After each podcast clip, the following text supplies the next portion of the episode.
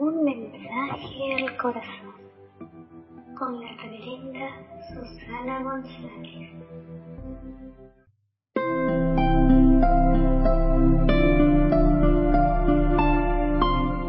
Muy buenos días, buenas tardes, buenas noches. Tengan todos ustedes, queridos hermanos, que nos están escuchando en este momento a través de YouTube, Facebook, las diferentes plataformas de nuestra querida Iglesia Anglicana e Histórica del Perú. Hoy quiero traerles la lectura del día, como ya les dije, que es la lectura del segundo libro de los Reyes, capítulo 2, versículos 1 y 6 y el versículo 14, para que podamos escuchar y reflexionar. Cuando el Señor iba a arrebatar a Elías al cielo en un torbellino, Elías y Eliseo se marcharon de Gilgal y llegaron a Jericó. Y Elías dijo a Eliseo, Quédate aquí, porque el Señor me envía solo hasta el Jordán. Y Eliseo le respondió, Vive Dios, por tu vida no te dejaré y los dos siguieron caminando. También marcharon cincuenta hombres de la comunidad de profetas y se pararon frente a ellos a cierta distancia. Los dos se detuvieron junto al Jordán. Elías cogió su manto, lo enrolló y golpeó el agua. Y el agua se dividió por medio, y así pasaron ambos a pie injusto. Mientras pasaban el río, dijo Elías a Eliseo, pídeme lo que quieras, antes de que me aparten de tu lado. Eliseo pidió, déjame en herencia dos tercios de tu espíritu. Elías comentó, no me pides nada. Si logras verme cuando me aparten de tu lado, lo tendrás. Si no me ves, no lo tendrás.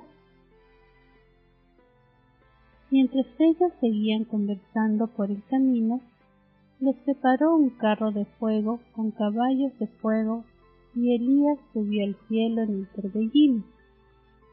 Eliseo lo miraba y gritaba, Padre mío, Padre mío, carro y auriga de Israel. Y ya no le vio más. Entonces agarró su túnica y la raspó en dos. Luego recogió el manto que se le había caído a Elías.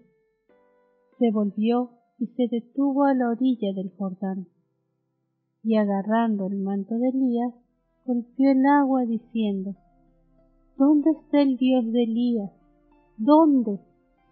Golpeó el agua, y el agua se dividió por medio, y Eliseo cruzó. Y es palabra de Dios. Y con esta lectura de Reyes, a ver cómo acaba el ciclo de Elías y empieza el de Eliseo. Vemos cómo Dios se lleva a Elías en el torbellino y en el carro de fuego, cómo se llevó a Enoch quien también había caminado según sus enseñanzas.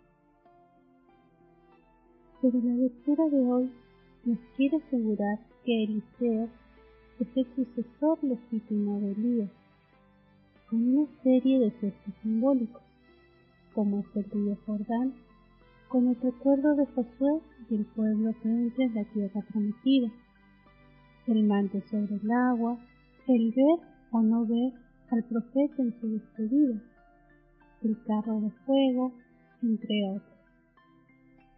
Eliseo queda consagrado como profeta de Dios entre los discípulos que Elías había formado como el grupo de los fieles a la alianza de Dios que no adoraban a Baal. Y ahora, ¿se puede pedir lo que pide Eliseo? Los dos tercios del espíritu de su padre, es la porción que toca al primogénito, el doble que a los demás hijos.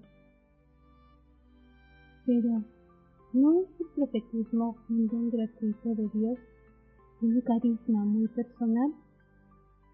En efecto lo es. Y Elías no lo puede conceder, sino que deja la decisión a Dios. La escena de hoy, con el milagro repetido del manto sobre las aguas, demuestra que Dios transfiere a Eliseo el carisma profético de Elías. Pero luego habría otra transferencia más importante todavía. Como Elías hizo lo propio con Eliseo, así Jesús, antes de la ascensión, transmitió a la iglesia su espíritu, con la misión de evangelizar y guiar a toda la humanidad al reino. Ahí es donde entramos nosotros, como profetas de Jesús y de su buena noticia en el mundo de hoy. Y hay que desear con toda la fe, con la plenitud de su espíritu y la misma fidelidad y entusiasmo que había mostrado Eliseo con respecto a Elías, para que podamos ayudar a este mundo a librar de lo malo y seguir a Cristo Jesús, el auténtico Salvador de todos, para caminar juntos de la mano con el Padre. Y eso, hermanos, fue nuestra reflexión del día. Que Dios los bendiga siempre. Muchas gracias.